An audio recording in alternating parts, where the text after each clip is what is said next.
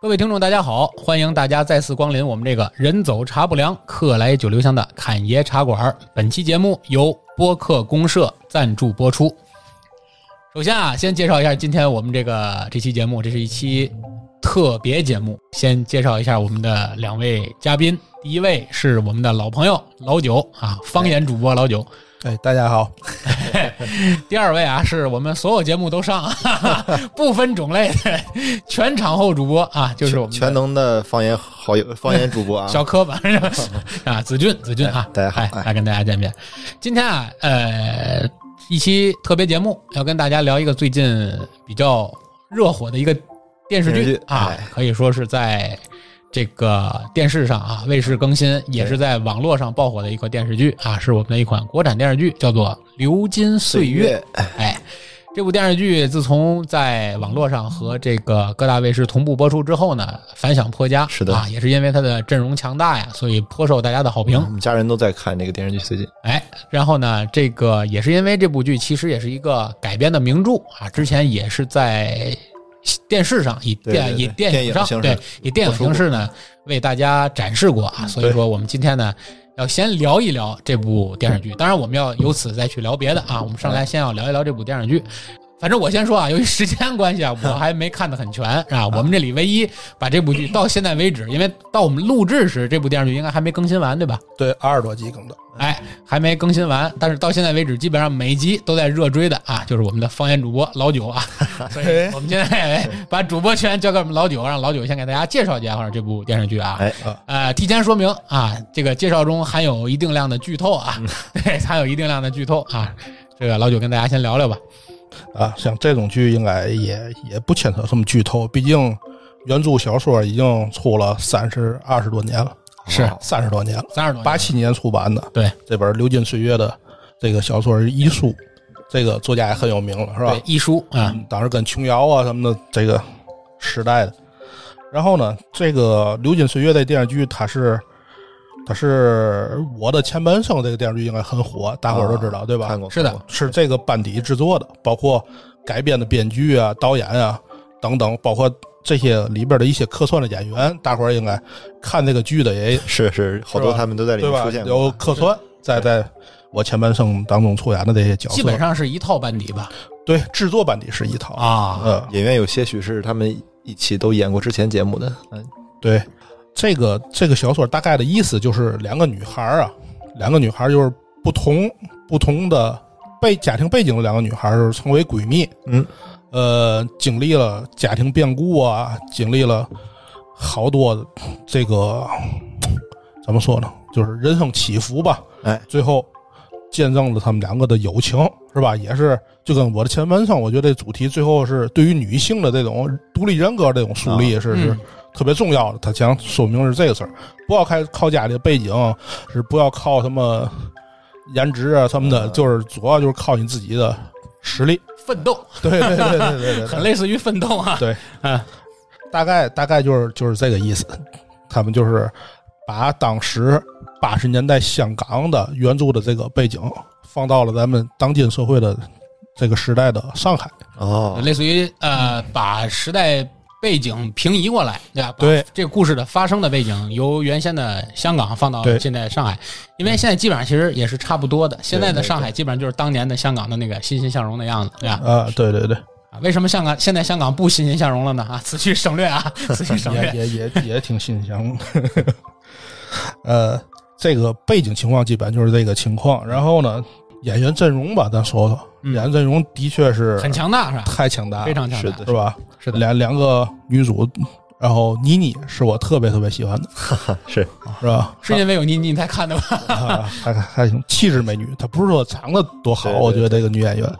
就是相当有气质，在里边演演的也特别好，塑造的人物性格。她塑造的人物性格就是，呃，从小她是寄养在一个远房的一个舅舅舅舅妈家家，里啊，对，然后后来，呃，不爱学习，嗯，呃，比较爱玩儿，比较爱社交，就是比较外向的那么一个女孩儿，就是比较有实干能力的那么女孩儿。她的好闺蜜呢，就是刘诗诗扮演的这个叫蒋南孙，她是一个富三代，从她爷爷那辈儿就是家里有钱最，有钱，对到他这儿，对，到他爸那儿，再到他这儿，到他爸后面这个剧情就演到他爸后来就是，呃，原著是应该是炒房，咱这里边应该是设定是炒股啊，最后把家败光了，败光，然后这个欠了一屁股债，呃，跳楼自杀了。后就是哦他爸已就经是没了，对，没了，但是家庭还背负很很高的债务。债务啊，这个债务呢，就是最后由这个蒋南孙刘世班蒋南孙去去自己去一偿还只能这样，去偿还，就去正面勇敢的去面对吧。他没有逃避，没有那么富三代、富家女的这种这种娇气，对。一开始跟家里闹翻，遇到个就就说是个渣男吧，我觉得也不算，就是一种类型的男人，嗯，就是担当不够足，比较看在乎于别人眼光那么一个男男人，啊，就是这个碰见困难就跑，对贾日国他儿子，怂 男，哎啊怂，男，对，怂男，有有有贾志国儿子扮演的这个角色，后来又遇到了，到目前为止是真爱吧？对他因为没有更完，对，没有更完，咱也不知道。就叫那个张安仁嗯是贾志国儿子扮演的这个，然后王永正就是杨佑宁扮演，这杨佑演宁员很嗯很有名哈。是的，对台湾杨佑宁对我最早看的是零几年看他的电影，都是那种同性题材的，我记得他演过好多。哦，你这看涉猎面还很广，对对，我当时一般都不给我推荐这个，是他一开始在台湾演那种电影，就是出的名嘛。对，现在也比较一线了哈，在台湾。是的，就是这两个不同的、完全不同家庭背景下，这种好闺蜜，她们成长哦她的这种成轨迹成为闺蜜了，他俩对她们俩一直就是从上学的时候就是、哦就是这种好闺蜜。嗯，你看，就是咱讲的蒋南孙这个名字，就很能明显能看出来，这个作者用意就是还是那种他的奶奶、他他爸爸，就是家里的单传嘛，就那么一个儿子，子就当他爸闯下那么大的祸，把家都败光，还欠一屁股债的情况下，嗯，他的奶奶也没有责怪他爸一句话，最后还说那个好儿子了， 然后比较重视这个儿子，对，就特别宠爱，也要不他也不会这么就是怎么讲呢，这么败家吧，对吧？对，就是惯的，这是惯就是纯惯的，然后这他最后也是不负责任的一种方式吧，就直接自己就跳楼自杀，嗯，就哦对这家庭他欠了一屁股债啊，他不敢于他去逃避他了，对他去逃避了。嗯然后呢，他的名字可以看出来呢，他的奶奶、嗯这个家庭整个还是重男轻重女，男轻女比较严重对还是啊男孙男孙嘛嘛啊、啊对，还是盼盼的是个孙子，盼的是个男孩儿。哦，是指有个谐音，对对对，谐音梗这是个。呃，然后在里边儿其他演员呢，还有董子健，也是演一个富二代，追求这个 倪妮演的金锁锁这么一个角色。然后包括好多里边儿的这些配角也都特别有实力啊，天宇，他最早是开漫画的中间老师那个， 是是田宇老师，啊对对王老师你还活着呢，还有咱们就是天宇最近也上了一个比较火的综艺节目《五哈》啊，哦哈他哈上哈他哈了啊，对嗯啊，咱陈道明老师，那绝对实力派吧，哦实力派，实力对派，，这里演霸道总裁，还有咱刚才说的袁泉呀、吴越呀，都是我前半哦生里边、吴越也，在哈，对，嗯都在这里有客串的。然后还有就是演那个富二代，就是被宠坏后来自杀的那嗯个蒋富，那是张晨光，哦演，的张晨光也是好多演了好多父亲奋斗里是吧？啊，是的，还有咱们熟悉的雪姨演雪姨演啊董子健的母亲在这里，雪姨好像很长时间没有出现在荧屏上了，是吧？一般都是出现在在 B 站综艺节 目、综艺节目。老戏骨挺多的是是是。啊，比这如个阵说容真的很强对对大对一些对，这比那个《我的前半生》还要再多一些。是嗯，基本这个剧的情况，咱就介绍到这儿，是因为不要再太多了。不要太多剧透啊，不要涉及太多剧透，是吧？很棒的一个剧，就是值得追。知道老九老师其实有很多话想说，但是就是为被了我们摁住了，对，对， 为了不干扰大家的观剧体验，还是忍住了。 如果大家喜欢的话，可以我们在之后再做一次解读，也是对，很可等以的。这个剧彻底更完之咱后们，也做个解读，对，但是我们今天其实要做这期节目呢，更多的是想借着这个剧，因为这个剧叫《流金岁月》。哎其实这个词呢，也是由于这部剧或者这个原著一书的这部原著才有的这个词。啊，原来没有这个，原先没有“流金岁月”这个词啊，“流金岁月”这个词之所以存在，其实就是因为有了这部剧啊，哦这个词也对它也就由它而衍生了，是吧？然后呢，这个我们既然它是又是一部电视剧，嗯它又叫《流金岁月》，那其实我们这期呢，就借着这个题材，我们延伸一下，嗯，我们要聊聊什么呢？要聊一聊真正嗯我们这个过往的这三十年啊，三十多年，是吧？九哥可能将近四十 年，在在这段时间里，在这段流金岁月里，我们所看到的这些优秀的电视剧，哎，好，或者更简单的说，我们要聊一聊这些真正电视剧的流金岁月。对，大热的万人空巷的，哎，万人空巷的这些地儿，因为还是那句话，几十年来电视剧星罗棋布，不胜枚举。数不胜对吧？各我种们类型对，我们就是把更新过的，或者是我们大家看过的这些电视剧的名字念一遍，这一期节目就结束了，更别说我们要去聊一聊，对吧？是的所以我们只是说，按照分门别类的，找一些大家耳熟能详的，有一些时代代表特色的电视剧来跟大家来聊一聊，对吧？最好能唤起大家的共鸣。看的人比较多了，哎重播率高的，没错，我们在刚才讨论具体这期要聊什么的时候呢，我们看我们在研究要聊到什么程对对度对是最好。哎最后我们确定了这期要聊到什么程度呢？要聊到拍腿 欧。什么叫拍腿欧呢？就是说我们要提到这个电视剧，聊到让所有的听众做到一拍大腿。哦，对对对对 对，哎，就聊到这种情况就可以了，对不对？哎那好，所以我们现在啊，闲话少说，我们就开始聊啊。其实要真正在我印象中，嗯首先啊，在因为我们正好今天的主播是两代人，八零后和九零后两代人，对 吧？就是一代人，一代人，说的有点 儿八零九零说的跟老三七也差不就多，是你这喊叔 了，哎对我吃亏了，你看 就是这就是两个时代的人， 是吧？啊就是我们来聊这个话题，其实就是说，要在我的印象中，我觉得最应该摆在第一位，我们去聊的，应该其实是我跟老九我们童年的时候有印象，但是实际上没有去追的那些电视剧。能理解吧，就是说白了，是我们父母那辈追过的那些电视剧，而不是我们追的。那举个例子，像我脑海中比较著名的，你要说一聊电视剧，第一个要说的肯定就是像《渴望》，我只听过这个名儿，啊那个我要说，我其实印象当中，我好像跟着父母看过渴 望，是不是是不是又暴露了我的年龄？忒显老了你，记事儿了，忒显渴老望了是。什么电视剧？ 啊不知道，这不是个词儿吗？对对对，所以是这个《渴望》是我们看渴望的，哎很渴望的一部电视剧。就是说，其实这部电视剧在我的印象中啊，因为我虽然没有看过，但是我看过很多对于这部电视剧的一个完整的评价。 对，他们基本上是把这里的女主人公，把中国女性的所有的善良、美好，对吧？所有的好的品质都集中在一个人身上体现出来。所以这部剧当时应该也就算达到了当时的万人空巷的一个程度，是的，对吧？对，达到了一个万人空巷的肯程定度。是，呃，尤其在当时的信息不像现在那么爆炸的时代，的，那个时候的确是万人空巷，收视率肯定是奇高。按现在的，如果按现在的方法统统计当时的收视率，呃，当时你一共能看三个台、两个台，哎，是对吧？对，因为当时，反正在我的印象中，包括我听父母们回忆说，就是这部剧当时基本上也就到了没有人不看的程度。，对对，现象级电视剧就是你不看，你根本就不知道今天跟大家该怎么沟聊通什么？对对吧对，基本上到了一个这样的程度了。那其实同期的作品回忆，应该还有比较著名的，就是像《便衣警察》啊你什么《便衣警察》啊、《渴望》啊，《篱笆女人和狗》啊，我都没看过，这他妈 电视剧我不知道。 数的还挺细， 是吧？但是由于这个时代呢，其实虽然它很经典，嗯，虽然它是在我们中国可以说是当电视作为一件奢侈品也好，或者一个电器的必备品也好，走进我们百姓生活，不像原先这可能只属于少部分人拥有嗯是的的，一是个的，是的，一个东西的时候，那么可以说是我们文化生活中最早接触的一部分带有现象级的文化符号，但实际上其实和我们还是有点有些时代距离的。但是说，如果真正某一个时代或者某一个故事能够和我们产生共鸣了，或者能跟今天听我们节目的人产生共鸣了，是不是就应该到我们后面就是八十年代末九十年代初，包括重播的那些呃金庸题材的武侠电视剧了？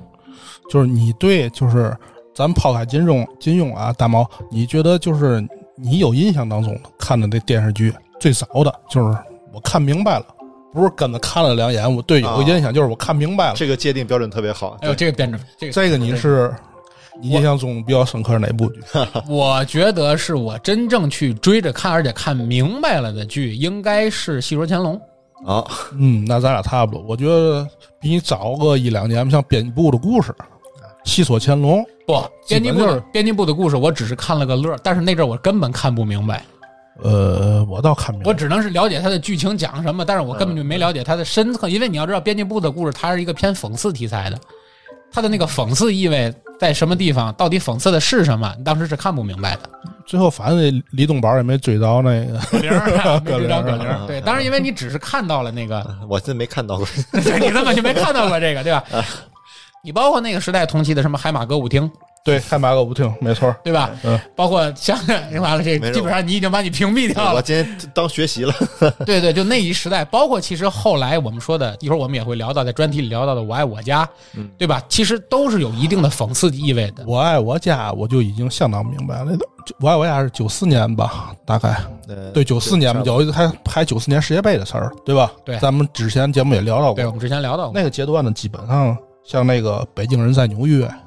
嗯嗯，是吧？那个那个时代的片子，就基本上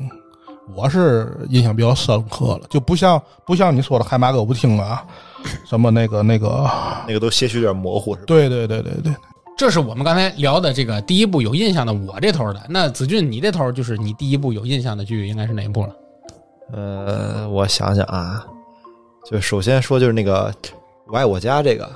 确实很有印象。果然是九零后， 张嘴就是九零后以后的啊这确样一个、实我演有我爱我家时，他应该也，我估计后来重播的就时候，重播时候看过，就央视最后有天天天晚上大概十点钟左右做一个重播那种。我觉得我爱我家呀是带火了情景喜剧这个形式。嗯，对，我爱你我家看现在现现算在是咱们这个是吧中国第一部这种情景喜剧。他的成功就是带火了一批后来拍的情景喜剧。接着回到我们刚才的话题啊，我们就是说，最早在我们印象中有印象的那些，你比如像《渴望》，对吧？你比如像《便衣警察》，你比如像《篱笆女人和狗》，这些虽然很著名，你包括像《过把瘾》，对吧？像《北京人在纽约》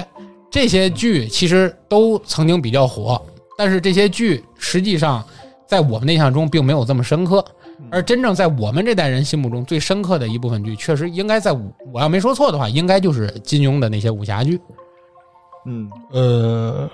金庸的武侠剧有一些也是差不多的年代吧，比他们这个，因为金庸的武侠剧啊，它版本很多。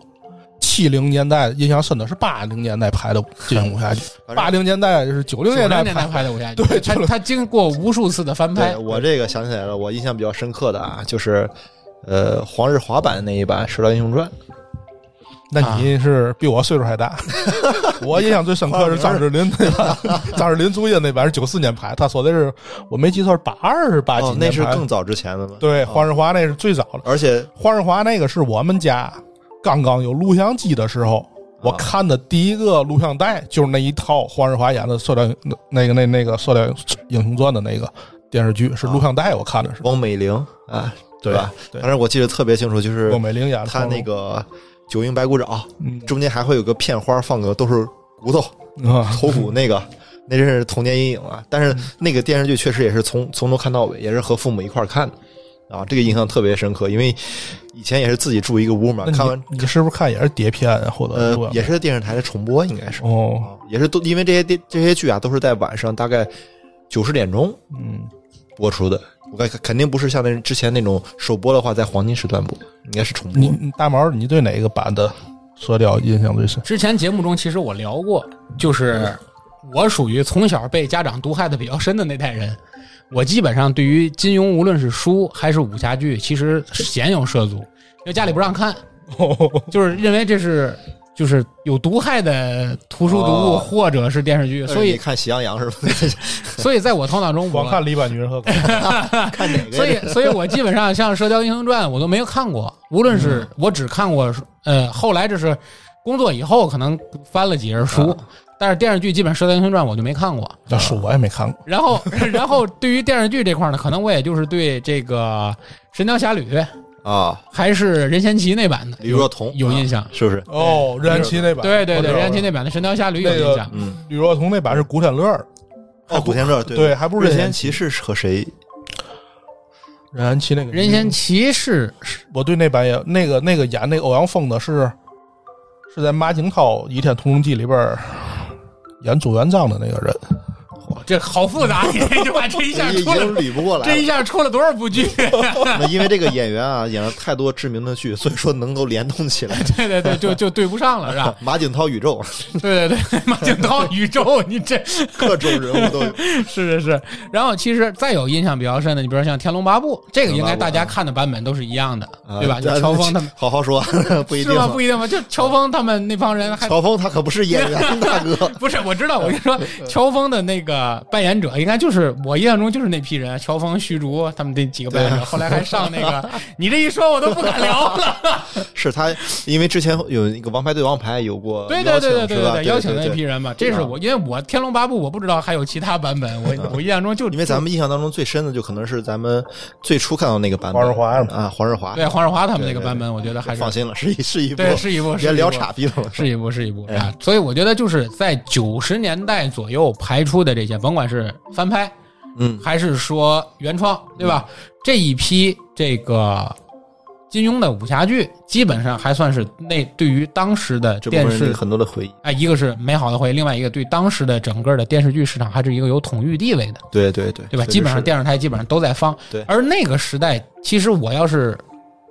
可能比较主观的说，嗯那个时代基本上也是被这些金庸武侠剧所垄断的那么一个时代对啊。基本上我们的国产剧好像在那个时代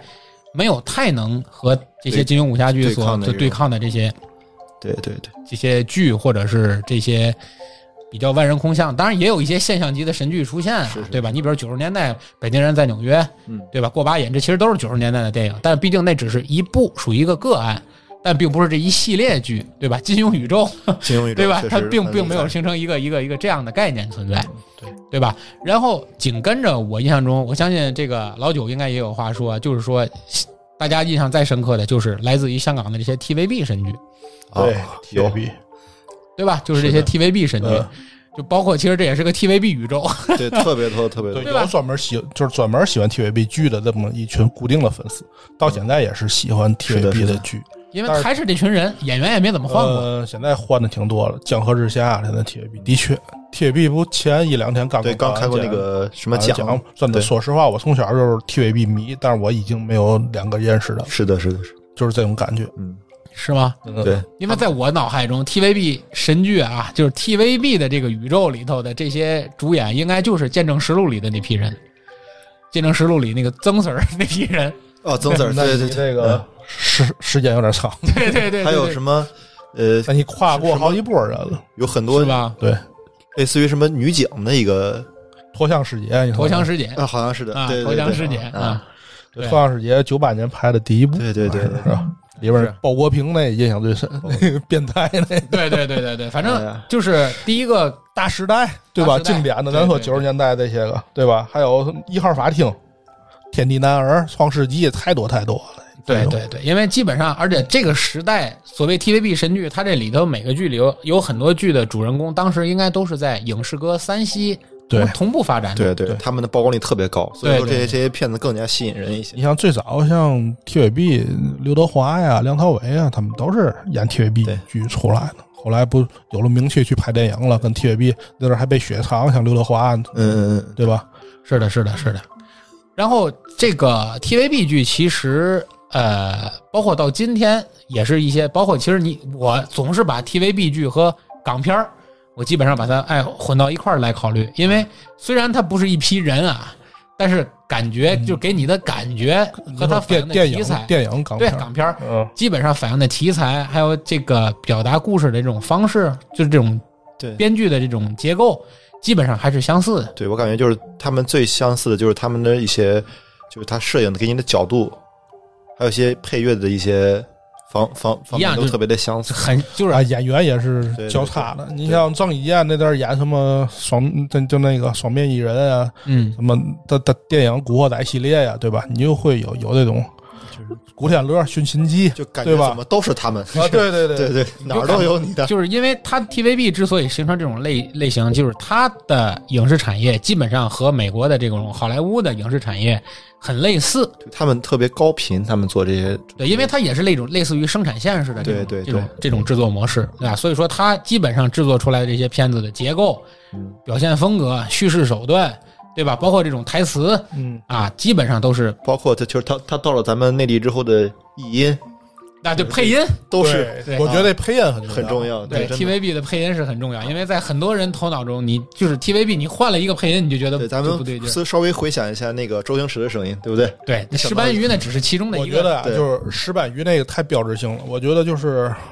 我看《天下无贼》的时候，嗯，我就觉得这个这个这个电影拍太好了，唯一不好就是刘德华刘德华的配声音配对音，对对我怎么听怎么出戏，就是你听已经听习惯刘德华的配音了，对对对对，对，您突然换了一个配音，的确就是很尬有一点对我，你就觉得他不是刘德华，虽然那其实才是真正刘德华说话的声对音，对吧对？我在大家头脑中刘德华的声音，应该其实就是咱们看这个《无间道》里刘德华的那个配音的声音，对吧对啊对？对非常有磁性的那个声音，那那那才是真正的刘德华。是最近就刷抖音，就是刷到一些什么给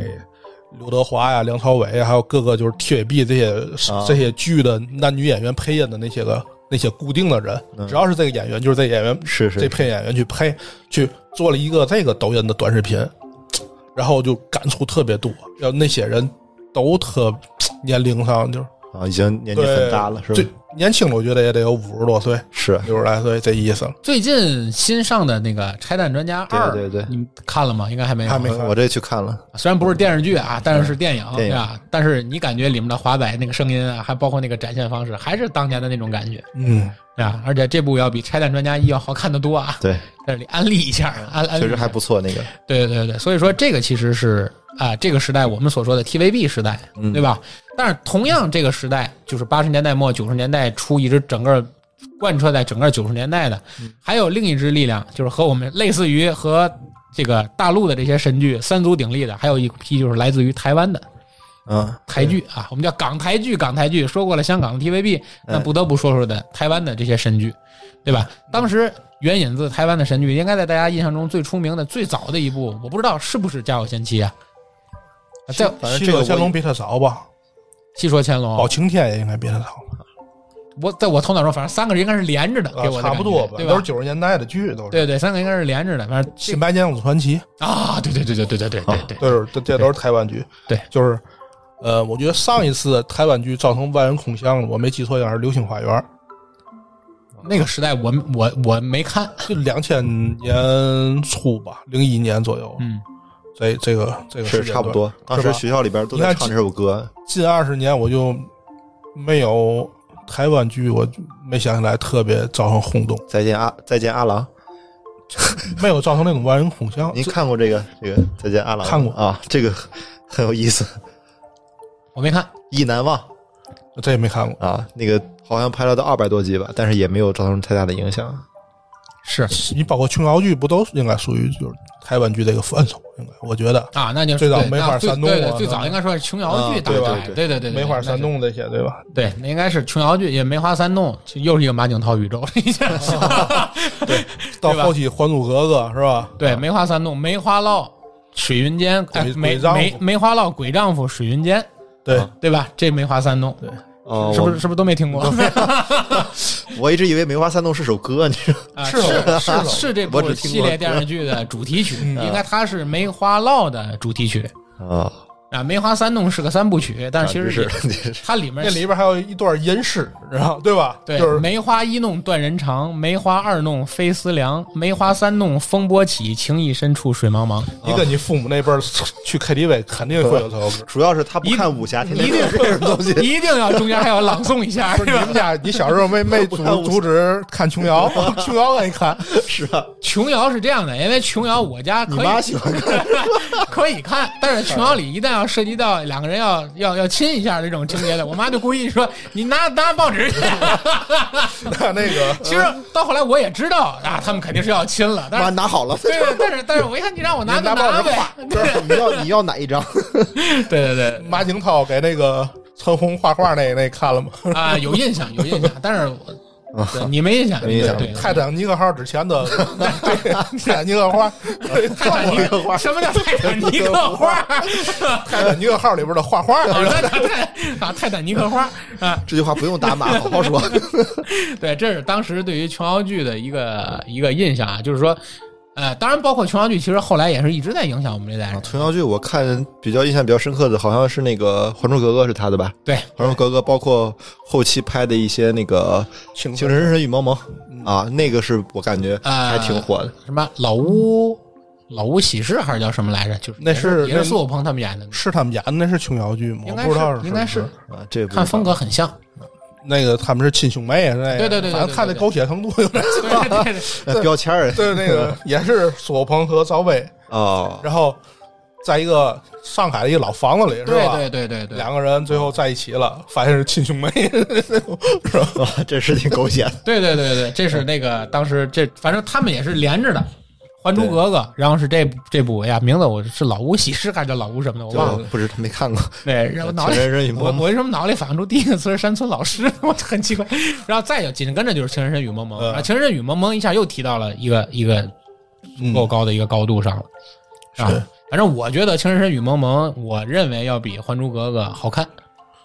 我认为要好看，因为可能揉嗯那进了么收拾你， 对，揉进了很多的这个家族，因为这个家国仇民族恨在里面有雪姨，有雪 对姨， 当时还没觉得雪姨 挺好。 对雪姨那阵儿多年轻，雪姨七零年，七零后，哦，跟你一代 人比我比我小点儿。 是还然可后以，然后就是前两天那个《王牌对王牌》把那个《情深深雨蒙蒙》剧组请去，我看这帮演员基本没什么变化。那个有个女演员去世了，那那叫啥？啊，就是他特别年轻，然后去世了那个对什么云好什么不不不是那个，你说是那副官的女儿得神经病的那叫，对在那里哦和哦对，是那个尔豪他女朋友对啊，然后他女朋友也是这都去没世少了 看啊，不老熟的都。对，反正这个这个基本上琼瑶剧就是在那个时代算是台湾剧的一个典型。然后，当然就刚才我们聊的，啊，还有一个标杆式的人物，那就是赵雅芝，嗯，女神哈对，吧？赵雅芝那就是把《新白娘子传奇》和《戏说乾隆》就构成了一哦个赵雅芝宇 宙，对吧？是对。 然后这个我印象中很清楚，就是《戏说乾隆》里一个。就是它类似于中间片花似的对一个对对间奏，那个 BGM，对吧？那个 BGM 摆个 pose，噔啊噔噔噔噔噔噔，对吧？嗯对对对然后起来的一转摆个，身对，要摆个 pose，对 吧？这个这个印象很深一，看知道演一 半了。哎，对，一看就差不多了，啊，演一半了。然后它基本上和也是，呃，几集是一个单元剧情小故，事哎几集是一三个，段，它那个分成了三段故事。对，这个这种三段的女主角都是赵雅芝，啊，对对对对，就是换成了不同的名字，对，什么沈芳啊，什么之类的名字是不一啊名样儿的，记不住，但是那个 BGM 真是对啊，什么程记忆环犹新程环秀啊之类的，就是这哎这，哎对吧第？一部是陈怀秀，对对对对，对，然后然后他每部都换一个名。后来这种模式，头型便便，哎，这种模式就被国产剧继承下来了，就是后来的这个《铁齿铜牙纪晓岚》和这个《康熙康微熙服微服私私访》。《访，哎，嗯，康熙微服私访》也是给它分成正邪一个季一个季的，对，它其实这种类就是这种清朝这这种类型的电视剧，他们铁三角他们的这种，嗯我最喜欢还是那个《宰相刘罗锅》这几个哦，剧，啊，这正好我想借着这个事儿想留的下一个话题，其实就是《宰相刘罗锅》，因为《宰相刘罗锅》第一个是他李保田演技非常在，就是嗯非常到位，对吧？塑造这个嬉笑怒骂这个角色，哎，李保田演的真好，就挺好之前今天我还刷到李保田演那个过年，嗯当时就是那演技真是太好了，就是是我高中校友啊那种哦，是吗？ 啊，他是我们老家的人，哦挺有个性，嗯是也没遇到点灵异事件什么的。 你请他来讲讲就知道了。因为它为什么好呢？是因为这部剧的剧本参考的就是当年这个刘宝瑞先生，就是单口相声大师刘宝瑞先生的那个《君臣斗》的遗本 嗯来创作的。嗯所以说，因为《君臣斗》讲的就是刘墉和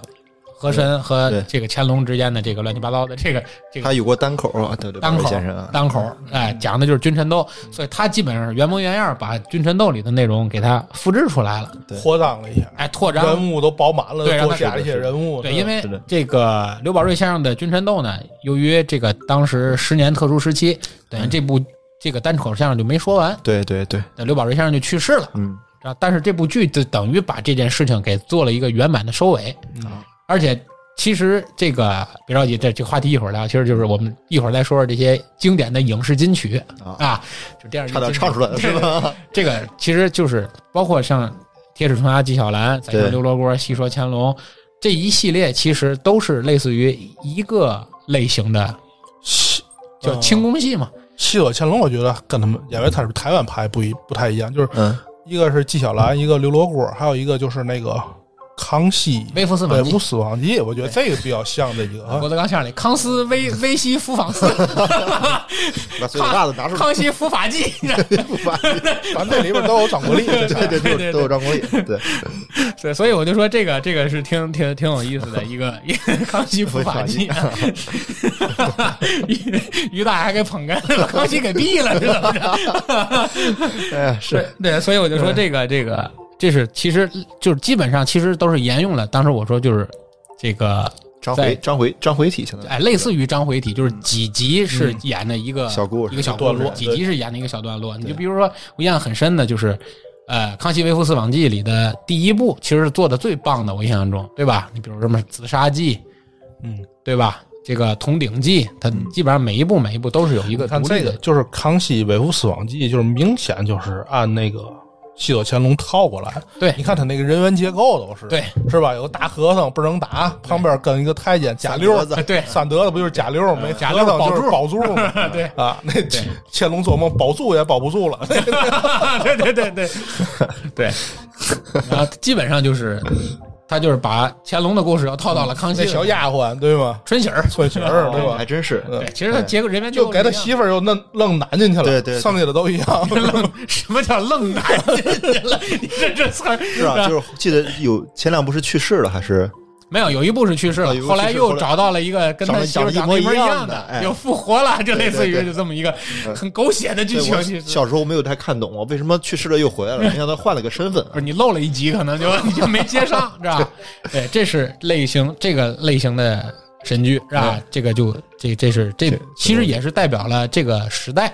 你包括其实当时我们也聊到，这个九十年代除了我们刚才说的这些台湾神剧啊、TVB 神剧以外，我们国产剧这块的就国产之光嗯，就是除了我们刚才说过的，像我们说的这个《宰相刘罗锅》，啊，看以后自法，对吧？也包括我们刚才所说的那些略有九十年代、八十年代末、九十年代初期中国批判思潮比较重的那会儿所出的那些有一定讽刺意味的那些剧嗯，啊，就类似于大院大院文学那批人写的这些神剧，对吧？海马歌舞厅啦，对吧？对我爱我家啦，编一部故事，编辑部故事啦，对吧？北京人在纽约啦，对对吧？过把瘾等等等等，那东都边是日出西边雨，哎，对，基本都是这个时代的一个神剧。但同时，在九十年代初，就八十年代末九十年代初这段时间，我们国家其实还是有一批神剧，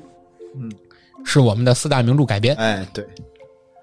对吧？是的，对是的叫四大名著改编，其实不止四部啊，对对也是有翻拍，也有好多啊对包这括当金然庸那些也有好多大陆版，咱都没提到，对吗？大陆版也有好多什么黄晓明的，什么李亚鹏的，简直《鹿鼎记》的大陆版，对不对？最近特别火的，哎，啊，对对，那这或这不聊这个了。 《猴鼎记》，对不 对猴顶鸡，猴顶灯， 这个这个就是这这批剧其实都是呃，我们其实知道，就比如说我们以前我跟老九自己做这个请请回答系列里，我们也聊过，对吧？像我们的这个《西游记》，嗯，对吧？呃，《水浒传》《三国演义》《红楼梦》，对吧？对，这几部的。就是第一次登上银屏，以及后来的各个版本的翻拍，但是其实最经典的应该还是《西游记》八三版的《西游记》，我就是吧八啊七版、八七版八七版的《西游记》嗯然后它的顺序我们之前还倒过一我觉得次，红楼是红楼是对那个翻拍最少的，对，因为不好对对对拍，对，嗯因为不好后来拍，好像李少红还有是，啊对有过一就是后一来嗯部翻拍后来还有一次红楼选秀嘛，对吧？翻拍是最少的，然后《西游记》是版本最多的，我认为，对对吧？《西游记》的版本最多，三国跟红楼差不多，基本都是翻拍一次，嗯，对吧？三国也是后来只翻拍过一但次，是但是就是三国的某一桥段或某一个那个啊那对影视作品那就无数次了。呃，你你比如说因为你《红楼梦》，你不可能摘出来其中一个章回对拍一电影，这很我的《难。红楼梦》哎就对基本上它连着章节的那种拓展的都没有。因为这是跟它故事情节的展开形式有关。对红楼梦》属于它类似于像《大宅门》那种类型的，嗯，对它每一集你单粒儿把任何一个章回拎出来的话，它都不能单独成为一个完整的故事，是的，但是它需要整个把这个故事架构和这个世界空间搭建起来之后，你会觉得这是一部名著，嗯，对吧？你就跟大宅门一样，你说大宅门哪集拎出来可以单粒儿拍一故事吗？并不它能。没有什么延展性的这个东西。空间对吧对对，但是你你像三国的之前吴秀波拍的那叫，赤壁大大军师哦那个对军师联盟，军人联盟大军师司马懿，这不都是从三国里出来的一部分。对，他就类似于这种这种解构主义的方式，去把原先的那赤个壁三国的故事赤壁打散对，吧对吧？然后嗯换出来一个角度去另一个角度去表是现的，它，是的，对吧？你包括很多，包括刘德华也演过呀，《见龙卸甲》，嗯，对吧？就是演的是蜀国晚年的那段时间的故事，对不对？是对的，就是你可以表现性很强，包括《水浒》也是，你其中任何一个桥段瞪出来都是一个完整的故事，嗯，因为它人物是相对独立的，它这种人物凑出的故事。对但是像《红楼梦》也好啊，像《西游记》也好啊，它是用它是用故事凑出的人物，它是不一样的。他的人物是在各个桥段会发挥出他的人物特点。对对对，啊他的是人物是随着故事不断成长的，但是《西游记》的就是改编版本比较多，对，因为因为值得排，因为他好表现。它是神话故事的，想怎么拍怎么对拍。对对。对，说到《西游记》，就是我印象比较深刻的，就不知道两位哥有没有听过、看过啊？就是叫《西游记后传》啊，啊看过过，看过啊看过那是当时是个烂片儿啊，就是啊是挺就是烂的。一现在看依然很 烂。一个武打动作要重复好多好多遍，嗯对来来体现他的武打嗯武打效果这种。然后里面那个孙悟空那个表情 啊，对做作的我想吐，面面瘫瘫一样的。然后有人评价这个电视剧啊，就是十分钟的片头 预告，加十五分钟的重复武打，再加十分钟的片尾 预告，然后凑成了这一部片子。张卫健那版看过吗？应该都看过。啊，我看过，我看过张卫张卫健那版看过，我觉得还可以，嗯，还可以。啊，张卫健那个版本，但是其实最经典的还是杨洁导演拍的这部，虽然五毛钱的特效，嗯，对吧？对，这个服化道其实你都能看出来很多破绽，但是你还是能看出一片诚意，对，对吧？你还是觉得孙悟空就是六小龄童老师演的，啊，两开 花，对吧？你就是觉得这个很棒，对吧？对他那比较接近于就是传统一最早就是戏曲表现嘛，对对他那比较接近于戏曲戏曲表现那个孙悟空的样子是的，是的，是对吧的，是的。当时也就你看听后来他们做很多这个综艺节目去聊，当时其实关于这个几个主要人物的这个角色的最后定妆也是经过了很多版本，嗯，是的，对，也是逐渐的脱胎于戏戏曲舞台的那个造型，逐渐的转变成现在的样子对，。生活化更多了一些，他们的造型对对对对对，就是介于动物和这个神之间，神之间的这么个造型，对吧？当然，我们刚才聊这个四大名著，但是刚才我说了，我这个时代九十八十年代末九十年代初，我们的这种名著改编系列剧，并不简简单单只是这四大名著，嗯，其实还有很多。你比如说像我们说的，像《封神演义哎，嗯是封的，神榜，》，对吧？就是《封神榜》。嗯，但是刚才我们在、我们一对说对啊的也不是一个片儿。 我们我们在录音之前，我们自己闲聊的时候，一对他聊的也不是一个片子。哦啊，我看陈浩民那个版本，对，我们看的是蓝天野版本 的，这中不是间差今了天多我少？还有一个，也是后来是咱们内地拍的一个版本，后来还有一个版本。啊，就是今天我跟我同事聊这个剧的时候，他说是那个版本，我们俩也没聊到一块 儿去。对，所以说，包括你现在动画版本的这两年，对吧？对从还哪有嗯吒开始，姜子牙又开始建立一个中国的神仙宇宙了。对，这个也是也是很有意思的一个版，而嗯是的且是的拍的也不错，嗯对吧？让每一个神变得更有人性了一点。哎丰富了他们整个的成长的路径啊，对对对对，所以说我觉得这个也是类似于一个名著改编，但是你不得不说，其实细想想。那个《封神榜》也承载了很多我童年的痛苦回忆，对 吧？是对吧？很多吓一跳的情节都是在啊那很个多《封神榜》很多里体现的，对吧？你比如说是的，是的抛烙当时那个样子，对不对？其实你现在想想，其实砍头，对，真的是砍，对吧？对脑袋就掉下来你就了，琢哇磨，哎疯了，这这这次砍是有人救没人救，对，有狗过来叼脑袋就完蛋了，对不对？都是都是从有这有时就突然想救就来人救了， 不想救就算了，想救就谁谁掐指一算救了去。就这么随意嘛？对，其实是这样的，呃，中肯的说，《封神演义》对吧？因为《封神榜》是改编自《封神演义》嘛，《封神演义》这部小说呢，其实不能算是一部写的非常出彩的小说，一在同时代的小说里啊，因为它确实有它不可替代的这么一个角色在，但是其实《封神演义》。从文学角度上讲，远远达不到四大名著那个高度。 哎，是啊，并不是一部写的很成功的小说，但是它确实是把中国的神仙体系，不能说第一次吧，但是是比较完整的一次，把中国的神仙体系儒释道给重新架构了一下。他是这个意思，就是我有那个，如果说就是《封神榜》架构这个神仙体系的话，是的，那么《西游记》里边的神仙体系跟《封神榜》这个，咱看各种还是有传承的。就是就是解析吧，嗯，对吧？叫然后就是其实是一个架构里边，哎，还还是有传承，不能说完全一致，但基本有传对承。，是是一个是在一个结构之内的，哎对，但是是。这俩哪个在前，哪个在后？呃是因为《封神榜》是商朝的事儿，啊，不啊是不不是不是不我我说写作时间，写作时间不不不是那个写作时间是这样，写作时间其实相对来说应该《西游记》要早一点点，哦《西游记》要早一点点，但是其实这俩基本上先后成书，那那等于就是《封神榜》写了一个它的后前传，啊因为你要知道，他们当时这个《封神榜》也好，《西游记》也好，都是中国的明清小说，更准确的，嗯他们成熟于明代、嗯，明朝末年时期。啊，对，明朝，明朝末年时期的小说，中国的那个时代的小说呢，是进入了一个，哎呀，这可能讲有点枯燥了，啊，是进入了一个中国特定的文学发展史的一个阶段。那个时代的小说呢，就类似于进入了一个中国的文艺复兴时代。嗯我个人的概念啊，这个词可能用的不准确。什么叫中国的文艺复兴概念呢？就是逐渐觉得这些作家们，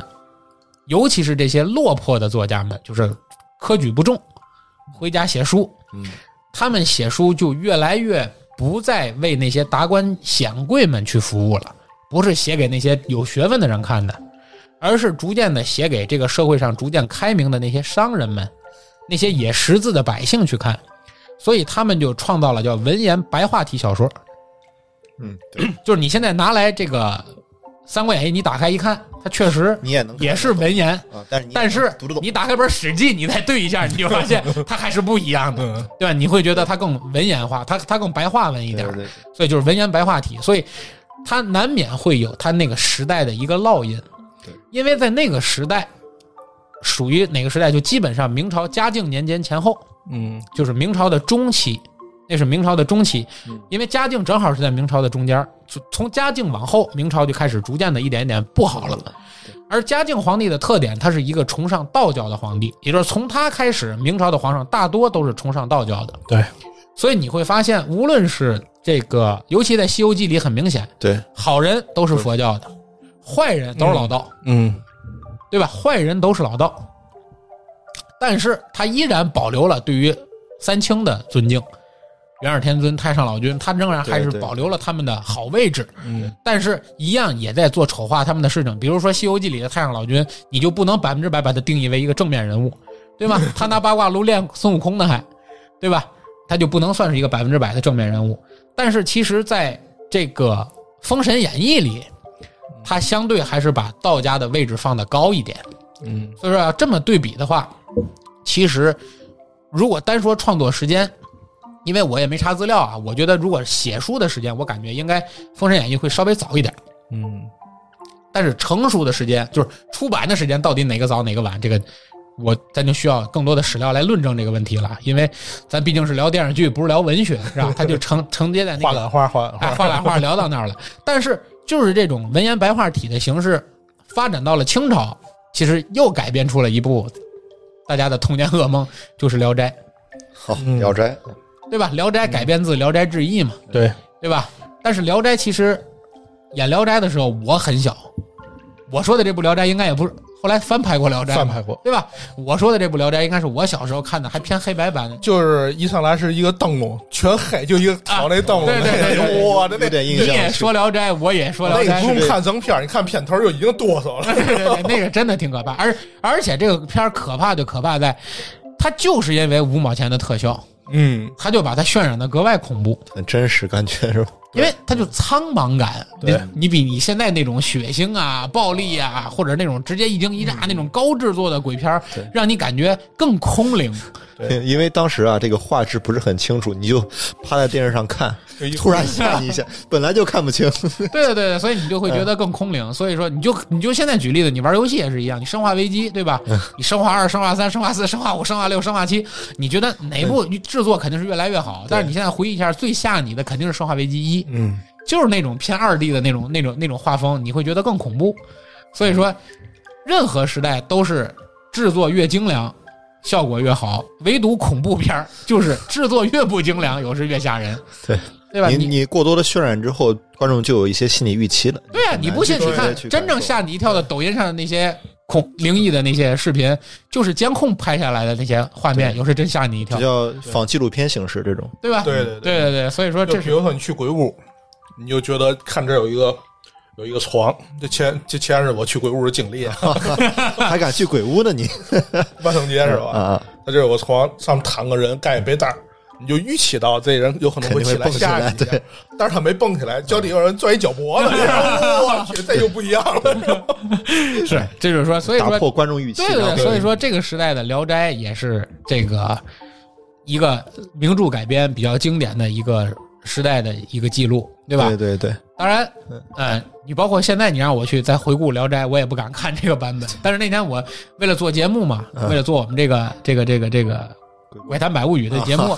我把《聊下斋了》血本对吧了，你也是我我把《聊斋》的文案版本又从就是就是书《聊斋志异》就哦，看了一遍。我对照当时清朝的一部另一部书叫《子不语》，我基本上对照的看了一遍啊。我就是当时中国的这个志怪类小说到底是怎样的一个发展模式，嗯研究了一下，觉得还是很推荐大家去研究一下，很有意思。 对他们那时候写的小说比较写实，就是有的好多就是记录性质的。对他觉得你不是在写小说，他就是在记录一件事儿，这件事儿也许就是今天他、他在这儿听说的，对嗯是吧对对？其实《聊斋》也是，他这他这把好多民间的一些故事哎给 致，意啊，对他给总结了一下。然后他个别改造改造，升华一下，对吧？对对类似于我叫吴大奇，是吧对对 对，对，类似于当这代个聊斋， 对对对， 类似于这个系列是吧？然后中国除了我们说的这个名著改编系列之外嗯，在九十年代，对吧？包括一直延续到九十年代末，这将近这十年的时间，九十年代初到九十年代末这十年时间里，就刚才我们聊过的一个重头戏，嗯那就是中国的情景喜剧类的啊，这种电视剧，是的，是的，对吧？你比如说像《我爱我家》，刚才说过的《我爱我家》啊，啊，这个编编辑辑部部的的故故事，炊事班的故炊事，事班的故不是事，不是故事，不是，那故事之前的是吧？对，不不不，它不算情景喜剧，但是它是那个类型。你你包括海马歌舞厅，一个故事吧，对，它也是那个类型，但是它也是偏喜剧类的闲人马大姐，啊。啊对，《是先生马大也是是是东北一家东北人一嗯家》人对一家人对吧后侧室的故事，后车室的故事，还有后面我们最最经典的《武林外传》，传，哎，对吧？这都是中国情景类喜剧的嗯一个一个整个的这么一个发展过发展程，过程哎，基本上是充斥在那个时代。嗯对，这个基本上也是我们这代人就是在高中和大学阶段一直在关注的一部分剧，是对对，年龄不一样，不能 说太 对，被大关大注部分人来说也是，就是《武林外传》可能受就过是伴随着成，长的吧，哎，对对吧？随长类影片随长也是现在的下饭神剧，是是是。对吧？下饭神剧就是当你不知道要看些什么时候，你随便点开，随便点开一集，你嗯对都能看得下去啊。对对对对对，就是 BGM 神剧嘛，晚上你睡不着觉了，随听便一放一集，听，嗯对，对，而对且吧这种剧基本都是一集一个故事，你也不用看不前用面，说哎，不用需要到哪儿随便点，随便点，基本对上对有几个别几集可能有个上中下对，你往前调一集不就完了？对对对 这种感对觉，对对，对随便点随便看，基本上每集也都也都很经典，对对对，对吧？所以你就包括《我爱我家》里，对吧？和平啊，嗯，贾志国呀，对吧？葛这个优躺啊，哎，对的葛优葛优就是这些名人嗯啊，贾日新，还有这些名人的客串，对吧对，包括前不久去世的这个谢元等等等等，对吧？对这这对些对剧里的客串都很优秀。包括前一段我去看话剧，这个呃陈佩斯和杨立新，哦杨立新演的这个呃后台，嗯，对吧？那真是太棒了，对吧？这还有集家有儿女，啊，对，家有儿哎家有儿女，女宋丹丹老师嗯啊对，和平 和平， 对，哎，我爱我家里边，后来贾日新不没有了吗？回来，后来就回来啊又几集，回来嗯回来了，我是又回来，我那小保姆从海南又对对对当时对对海南比较发达，对对对对，歌曲，他那个这里好像也有个故事，我记得是，嗯也是因为拍的半截，他去拍什么剧了？哦，也是因为这个事儿去对对对啊，中断了一下中，断了。然后后来有有一阵儿有一个就是他女儿的对象追他女儿，叫啊骂骂那个骂孟朝阳孟朝阳嘛，对对，那个就是来替代贾贾日新的，气两天儿来的，对哦然后然后但是其实可能是小事，但是我现在看，包括孟朝阳这个演员也是这个人艺非常优秀的话剧演员，嗯啊，后来包括新排的茶馆儿嗯，啊，包括新排的这个邻里乡邻里乡哎那叫什么邻里街坊啊，还是邻里什么，就是那个也就是人艺的几大神剧嗯，都有他的出演。但是因为可能小时候的感觉，我就觉得孟朝阳这个人特别讨厌，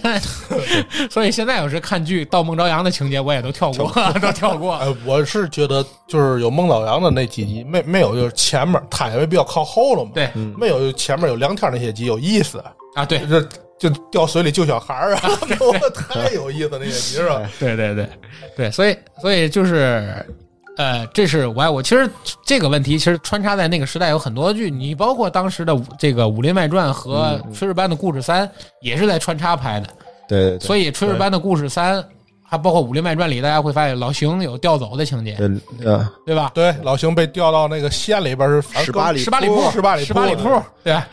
对，被调到十八里铺，其实这都是去然后还有串别的剧对，的，老邢从那个班里退，然后去别的班当班长，对哎对吧？对第三嗯你部，看，你看，就是这种类型的情景喜剧最火的一个就是咱们所开展鼻祖的这个《我爱我家》，还有一个就是《武林外传》，是的，嗯是的，是吧？就是《武林外传》的确那些演员最后拍完这个剧之后，给这些演员的就是行业位置吧，也是身价提高了，不是一太个多太多了，一个层次。那肯定的，那肯定的，那里边如果说当时的沙溢，呃，如果算国内二线演员的话，他当时拍完都没有线，你想他沙在溢演是情景算喜有剧点之后像，嗯就是像的确像闫妮儿啊，有些知名度姚晨啊，对，基本就是我觉得当时就没有嘛就线是了，边对缘吧了？对就边缘了，就是完全现在都是一线了，就是因为是这一部剧，嗯，是的，是吧？这个这个剧而且像造型能力还是很而且强的像闫妮儿啊、姚晨啊，他们其实，在《炊事办故事》里没什么戏份儿，对，在后期他们对拍了一个什么那卫小生卫部的故事，卫生部的故事，哎姚晨们也不火。对啊也不火火不火对对，最火其实就是这部剧对。其实你细想想，你说姚晨拍过什么剧？姚晨最早我看到过她的一部剧，好像是央视播的一个正大综艺，后面是嘛？后面有一个哦也是情景喜剧，那是情景喜剧热嘛？好像是办公室的故事是什么的，反正都在一个办公室里，对，就当时的什么的故事，什么的故事特别特别，好像是要，反正他们这个事儿就是反映在一间办公室里边的事儿。每天对里边我最早看见姚晨，因为那个时代其实不光是中国的情景喜剧热，因为中国的情景喜剧热其实也是 copy 了当时的美国情景喜剧热，嗯因为当时同时代九十年代美国也是在情景喜剧热嗯，那个时代 Friends 《成长的烦恼》，我记得对吧？包括我嗯们当时引进的《成长的烦恼》，那都是美国当时情景喜剧啊比较火的那个时代。对，因为第一个呢，时代高速发展，人们也没有这么多时间去真正完整的欣赏一部剧情特别重的剧，对嗯，对吧？然后呢，又加上那个时代呢，最早美国为什么叫肥皂剧呢？就最早投资这些剧的那些商家都是肥皂生产商嘛，就是那种，嗯，就是我只看你收视率高不高，我就把钱给你流动过去，对就继续拍。所以也是拍一部看，就盼着拍着这集，看着看着下拍集。哎对，就跟画漫画一样。嗯对，就是钱没了，哎这漫画就不没做画了火就给画结局了，对吧？画火无限，对，所以说对对就是这类剧是最容易想拍多长拍多长，想拍多短拍多短，比较随性一些，对，对对，比较随性的，这对我吧？插一句，不就是像咱刚才聊那个《灌篮高手》吗？哎，对，对吧？是的就是《灌篮高手》可贵的地方就是他这个作者太有个性。对对，那么火的情况下，我不写，我不画了，对我靠，这这个永远没看过的全国大赛，对，哎，是这两天全又国要全国大赛看是是最近那个又要又要上上映的电影电影啊还是对怎么着的对是吧？，对电影一月七日在日本上映，就是演全国大赛吗？不知道这剧情不知道，全国大赛拍那个画了。全国大赛是啊没、画了没有没动画版，没有漫画版。哦，嗯，全国大赛之后是没有了。对然后他叫做井上红岩，就是井上红彦，对吧？ 也想一个字儿来。哎，拼拼个名字出他来，最后画了一个结局，是在一个教室的黑板上画的。最后画完之后，粉丝们都去膜拜，然后他就给秃了，太浪了，就是那么有个性。你像他们足球小将，那都画的无穷无尽，那么七龙珠啊，那么对吧？七龙珠，天哪，对吧哦看？灌篮高手牛逼就牛逼在这儿，是的，很有个性，他对，而且别着急，正好我们为啥聊这个话题呢？其实就扯出来，当时在电视里我们所说的电视剧，嗯，也包括动画片 儿。包括真人版的小龙人儿嘛，哎，对，其实，哎，你真人刚才我们也聊了，真人版小龙人儿真心拖火了几个人。第一，嗯你会在《三国演义》的制作名单里看到摄像是毕福剑， 哦，你会在小龙人儿里看到于谦儿于老师，啊，对对对对不对？这都是这都是当时火起来的几个你人。刚才说那金曲，我觉得小龙园里那也可以算那金曲，是吧？对对对对，哎就影是视金曲。同时在这个时代里，其实还有很多就是。同时代引进的这些动画片儿，当然我们当时因为国产动画片儿比较疲软的原因，对吧？对从《大闹天宫》之后，可能国产动画片儿就一直没有走起它自己属于自己的脉络。你现在想起中国最经典的还是《大闹天宫》、小蝌蚪找葫芦小蝌蚪找妈妈、葫芦兄弟、啊舒克贝塔，然后这个无字天书，啊，就基本上都是这些几集我跟你说一个特别黑暗的那个动画片儿，我小时候看《魔方大厦》，啊哦，魔方大大厦啊，我靠，那里边儿就看特别恐怖，你不觉得是的，是的，同时跟画风也恐怖，里边那种他演了几集之后他就停播，对对对，呃，魔方大厦，如果大家对它感兴趣的话，其实可以去听我们的兄弟电台《黑水公园》，有专门一集讲魔方大厦，讲的很透彻，我很推荐大家那去他听是。好像影射当时社会啊，好像是。对对对对对对戴面具啊，对那对种啊对，其实包括我们中国有一部志怪小说也拍成了这个动画片儿，叫《镜花缘》，哦《镜花缘》也很也很恐怖，其实也很恐怖。怖。对对对对对，啊，其实这个黑猫警长，嗯，黑猫警长，你包括黑猫警长拍了也是也是拍了几几几集，集就没有六集后好边像是了，，就在我们印象当中会有他他是拍了很长时间，但是最后回去查只有六集包。括后来舒克贝塔，对他对吧？这都是中国的国产动画片儿，但是当时同时引进的，大家印象比较深的，其实就是当时的日漫、对美漫特别多特别，多嗯基本就是这两个。对对吧圣斗士星矢，啊，不是当时动画片是好动画片太多，咱这聊动画片儿可以聊两期都聊不完。我有个嘛现象，你咱们觉得，咱们刚才讲那么多，台就是咱们香港的、台湾的，包括咱们的内地的，就是这些个电视剧，还是以咱们就是内部的为主，动画片都是外部的。是的，你想正是美剧什么的火起来进来，那就是得我的印象当中，就是在咱们这儿不是说电视台播吧，在咱这儿火还是当时越狱之后开始，我就啊带了一波美剧热，一直一直延续到现在。是的，但其实更我接触美剧比较早，我是从高中的时候就在看美剧是了。但是那阵儿就是下载那阵阵儿下不载，那阵儿不火，对，哦不火爆，对咱只能那么说，就对吧？是从零几年开始火爆，就就是是 Friends 从越狱啊开《始。老友记》，对，像嗯老友记，咱这儿没引进过吧？就没有上过咱们，咱们就是往时间推移二十年以前，就是九十年代、八十年代那种的，咱能想起来《成长烦恼》吗？对，家里三干队，对对吧？还有一个就是我没有什么印象，但是咱总听说的就是《大西洋海底的来客》，对，对吧？这些个电视剧，还有那部剧曲之名高字足吧，还有那部剧名字我给忘了，就是那车特别牛，后来还翻拍过，就是那车能说话。哦，正大剧场里还演过那个，每次为了正大综艺不好好看，就等着看那个了。那部剧名字我给忘了，前两天我对对对听人家对别的电台还聊过这部剧，赛车总动员，不是不是不是不是，我天，就是咱可以想到的一些对对对国外电视剧少，不像咱们嗯，咱们国语电视剧，咱脱口而出好多好多，对是吧的，是的，是的，是但的，是动画片恰恰跟这相反，对，国产的咱能说的少，都是基本都是国外的，对啊，动漫、美漫的那个日漫、太美多漫都是变形一金样刚啊，什么忍者神龟啊，对吧？太多太对，多百变雄狮等等等等这些，对吧？战神金刚啊等等，这都是这个时代，都是九十年代左右引进的。你包括就是日本、韩国的电视剧，也是我觉得得到两千年之后，大长今啊，其实后人面鱼小姐，对，就啊是再往后聊，边走边看，内行嗯拍也拍一百 多集，对，这个其实再往后聊，就是到了我们九十年代往后走，就进入了千禧年了，对嗯吧？千禧年之后，无论是在中国的荧屏上，还是在世界的荧屏上，其实电视剧都进入了一个新的时代，对吧？嗯这个时代的特色呢，就类似于制作就更加精良了，对吧？投资就更加大了，嗯，而且基本上就是在电视剧里出场的这些名人就越来越多了，更偶像级了一点。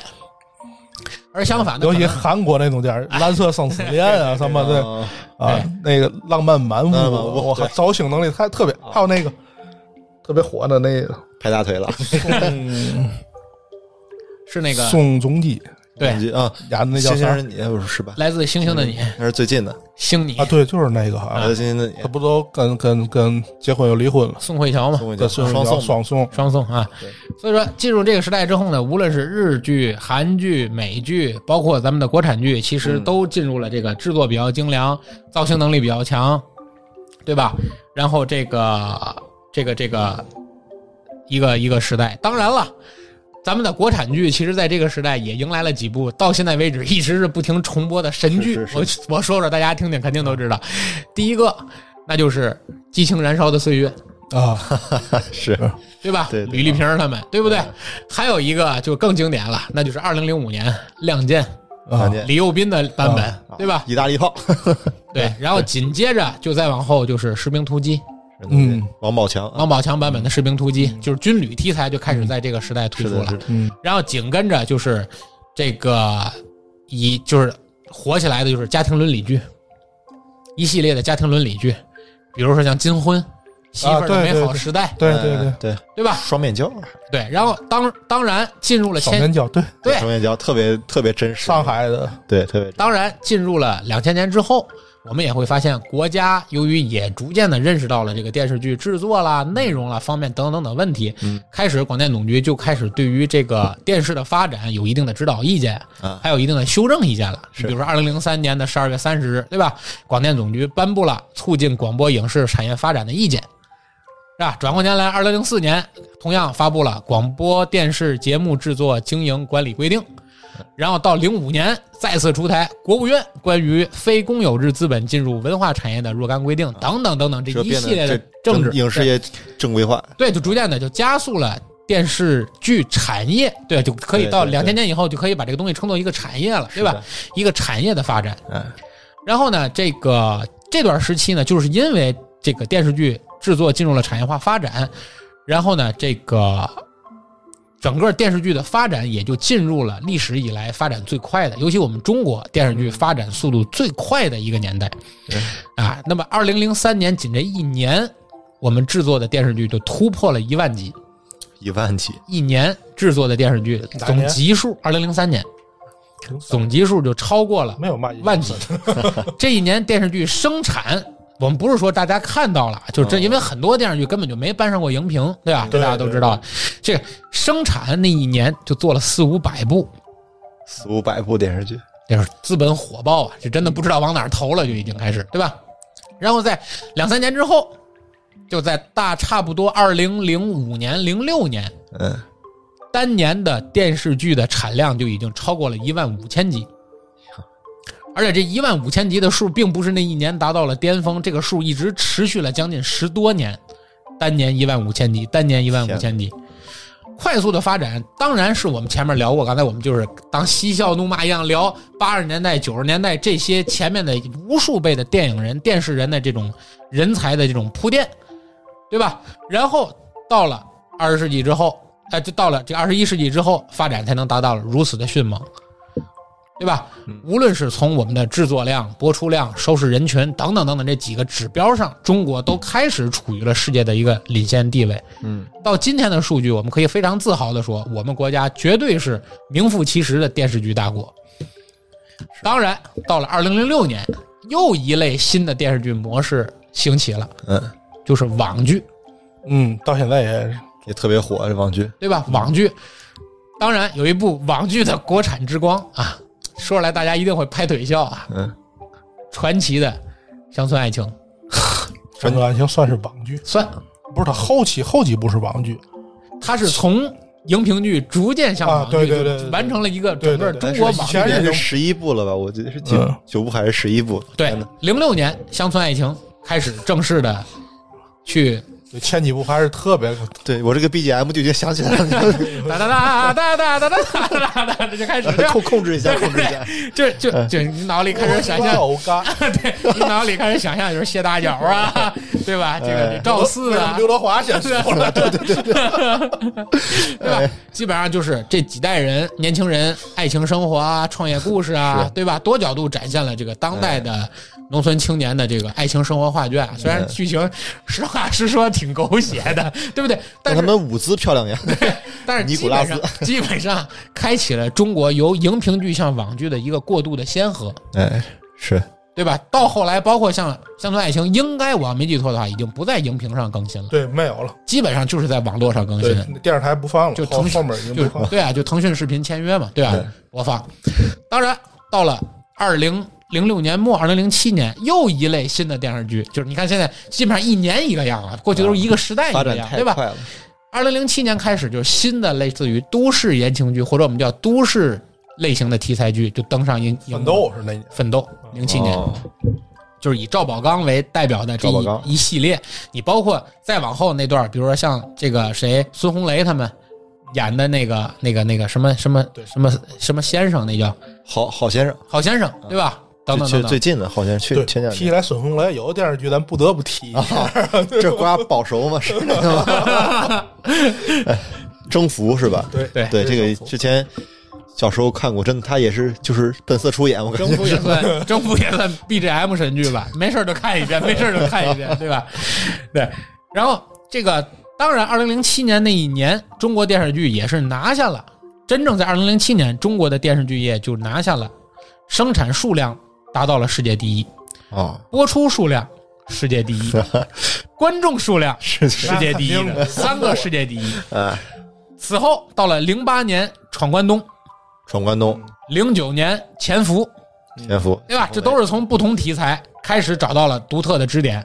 而且都基本上形成了一个时代特色，对对吧？闯关东是那种，啊，那个 BGM 又起来 了，刘欢老师，我记对得啊，是闯关东就是那种反映那种大家族的这种迁徙和国运的这种兴衰对荣辱。大宅门呢？哪年？大宅门基本上应该也是那个时零代几的，年的事，嗯也是零几年的，也是零几年的剧，对吧？到零九年《潜伏》就基本上又开启了整个谍战剧那一系列抗日剧、谍战剧，嗯是各种神剧都是在对这个手撕鬼子 对，都是在《潜伏》之后开始，是对吧？这种充满年代感的剧目，从年代上好像拉开了跟观众的距离，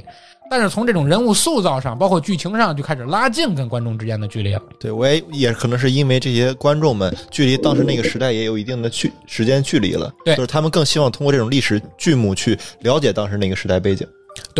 然后呢，这个再往后发展，其实就到了我们说二零零几的这种技术方式，要开始要进入到二零一级了。啊，那就大家的关注力已经逐渐的就从荧屏开始完全百分之百的转移到网络了。现在基本上大家即使在家看电视，也应该不会用我们的有线电视盒子去看投了，屏了啊。就开始用投屏屏去看哎了，对，对吧？从我们看各大卫视变成了看不过各大 APP 了，还是看电视。对就是咱们说咱们的生活习惯，对吧？对是。但是这个时代的我，他们还是看那个，对，但是你会发现，你和他们看的电视剧逐渐的就不一样了。那是对不对？开始就逐渐的不一样了，甚至于他比你看的电视剧要晚一个时代了，就是你好像已经看过很久了，他们才开始看。呃，对他们主要是看的不一样了，他们看的。主要我现在也不怎么看电视剧，就是我 我嫌嫌慢电视剧，还是对看那个那个电影比较痛快， 对，确实是我我姥姥他们也看，因为他们在去年的时候换了一台特别好的智能电视，然后我就想给他们办一个那个会员，因为像优酷这种可以在就是电视上直接办会员嘛，然后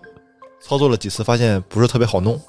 包括用手机投屏，他们也有学习成本，当然倒不如我就点点点点那个电视，啊他们不有很多的电视剧板块或者新闻板块，他们直接可以从那个盒子里进去。对，所以这也就造就了他们一个这种看电视剧这种习惯和方式吧。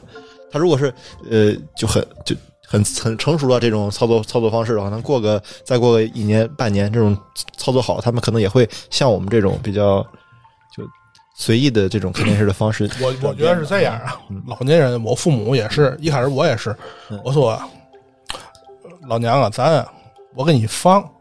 不用。哎呦，我妈经常说这集没看见吧？有嘛事 出 去。是的，是的我，说你不用这样，现在已经不是那个时代了。你想看哪集，你点哪集，知道吗？嗯对对对， 不会哪里点哪里，是是，哪里不会点哪里 我，哪里哦不会点哪里。但是但是呢，我发现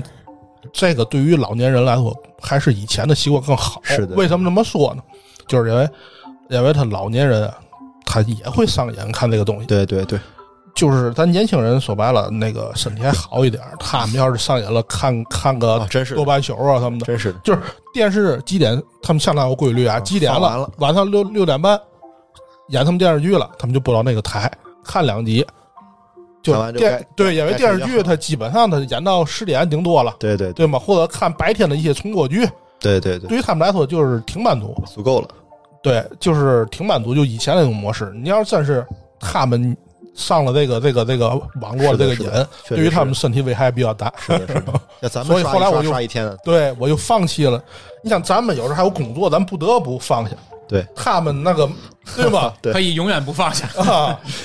对，所以说他从荧屏搬到了网络，有一个最大的变化，就是原先在荧屏上我们考虑的只是收视率，对，但是真正搬到了网络上，考虑的在已经不是唯一的评判标准了，就是收视率，已经开始视频平台关注的是什么？关注的是流量、反馈、啊，评分啊，评分、点击率，开始关注这些东西了。而且到了二零一四年，这也是一个非常值得大家记载的一个里程碑式的一年。这一年，各大视频网站开始纷纷推出了他们的网络自制剧，所以这一年又被称作网络自制剧元年。 一四年，嗯，无心法师他们，啊，就开始在网络上开始自己做自己的电视电视剧视了嗯了啊，就是不再是原先的这种这种原先的这种老的制作手段去搬制运作电过视，来啊之类的。对吧？是通过比如说某一个这以个前都是电视上演两集，然后网络上更新两集再更新，对得先电视演后网络更新。现在后来他说这个模式就是嗯只有网络上那个，网络自制剧最大的特点，其实并不是这种播出模式的哦呃区别、我这是他们就是网站去出哎，去是看。对，是出资人的区别，就不再是原先的那些制作班底了。以前就是我我在一个电视剧我可以卖给若干电视台，若干个对那个那个哦 A P P 对吧？是的，是的，是的。所以这一年全网一共有网络自制剧两百零五部，一共是两千九百一十八集，点击量首次超百万，播放量看呢，Top 十的网剧点播量超过了五十亿次。哇，二零一四年这一年，然后整个网络剧的播放量是超了百万，所以这一年是非常值得记住的。然后时间继续发展到了一五年，一年过后，不但网络自制剧继续在蓬勃发展着，而且这一年开始立起了很多 IP 大剧，开始立 IP 了。嗯，什么叫立 IP 呢？讲这个概念很复杂，我给大家举一些例子，这些剧大家一听就知道什么叫立 IP。举个例子，《甄嬛传》。嗯哦，立的 IP 是谁？甄嬛，嗯，对吧？《芈月传》《琅琊榜》《锦绣未央》《花千骨》《三生三世十里桃花》《楚乔传》等等等等这些电视剧、这些题材，对吧？其实情节大家觉得已经很难完整的给大家讲这故事到底讲的是一个什么故事了。你可以一句话形容，就是这个 IP 就是奋斗史，哎，对，芈月的奋斗史，对，对吧？甄嬛甄嬛的奋斗史，史，对吧？就是用一句话，就是立住了一个 IP，对这一这一个剧，你包括我们刚才聊过的这个，这个这个这个吴秀波演的，对吧？大军师联盟，嗯这个司马懿，对吧？讲的就是司马懿的奋斗史，嗯对吧？基本上都是这个这个这个以以单人的 IP 作为一个主主，对，故事但是主线 IP 作为主去导，做就这是个一部剧，我已经不需要原像原先这么多的主角儿，对吧？这么多的人去配合，不需要了，已经只需要我就一个大主角立住他嗯，一个巨星在这儿一放，资金、流量、点击率就都来了，对，这是其他人围他转就 OK 了。这是当时的一种特定的就制作方式，对啊，也就是随着，其实一切都是资本导向的嘛，对吧？就随着越来越多的资金啊、人才啊、技术呀、以及广告主，从原先的传统电视剧的制作行业涌现了现在的网络网剧，对吧？就早已退下了原先的那种纯粹的眼球利益、粗制滥造的那种烙印，嗯对吧？现在在网剧领域里，新的一个秩序正在逐渐构建起来。就是你不能，你现在回忆啊，就最早的那些网络剧，其实很多都是挺垃圾的，是的，以以前一提网剧就是就是粗制滥造制，粗制滥造嘛，对对吧？垃圾剧的代言词，嗯，对吧？但是往随着这个时代继续发展，一四年过去，一直到一七年，又一个类型的电视剧又引导了这个时代的先河，就是这些现实题材的电视剧。举个例子，人民的名义》人《民名义，哎，北京人在北京》《北京人在北京，白鹿原》。鸡毛飞上天等等等等哎这些电鸡视毛飞上剧，天嗯对吧？这都是现实主义的，尤其是大书特书像《人民的名义》，是的，对吧？重大社会政治话题，梅森这个这个著作真的不错，对呀、当下观众密切关注，对不嗯对？这个现实题材又重新回归了这种音频热点。当然，我们不能说《人民名义》是个网剧对，因为它在电视上也播了，对吧是的？同步基本上就是这个，基本上是体现出了这个怎么说呢？改革开放至今，对吧？现实社会中发生的一些问题，对，引发大家的一些思考。嗯，对吧？那包括这个随着这个我们说整个的这个电视剧事业的继续发展，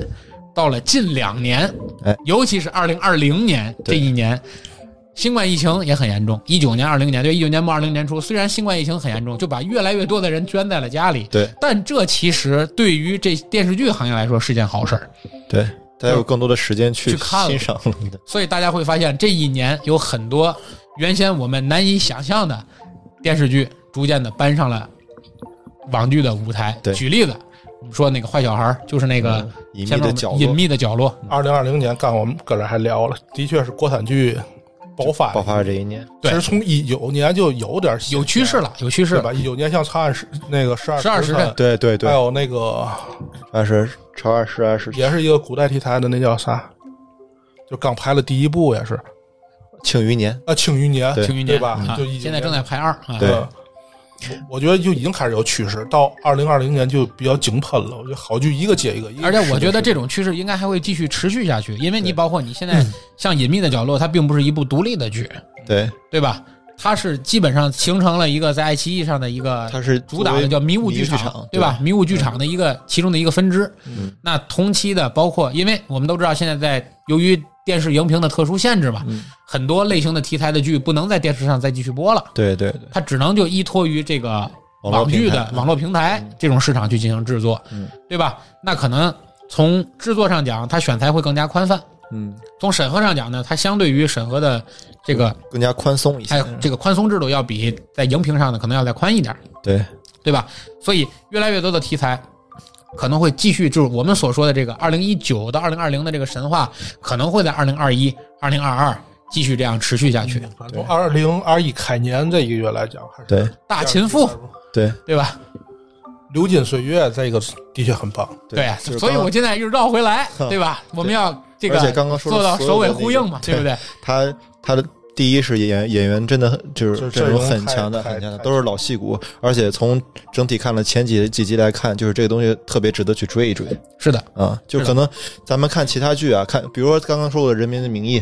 先一起看第一季第一集啊，那么多钱。对啊，这就很震撼，包括老师的表演也特别的真实。但这个剧也是同样的，是就的，当你看到一集两集的时候，真的欲罢不能，怎么还不更新？ 对。确实是所以说呢，这个《流金岁月》这部电视剧呢，现在已经更新了二十多集了，对，应该还会继续再更新下去，对 吧？这是没有问题的。 对，所以说呢，我们提前在这里呢也做个预告，希望大家呢，既然是部好剧，我们就把它强推给大家，对吧？安利给大家嗯，希望大家呢也能够继续来关注啊。是的也算，因为我们今天借助这期节目呢，借助《流金岁月》，对吧？我们也回顾了我们中国电视剧。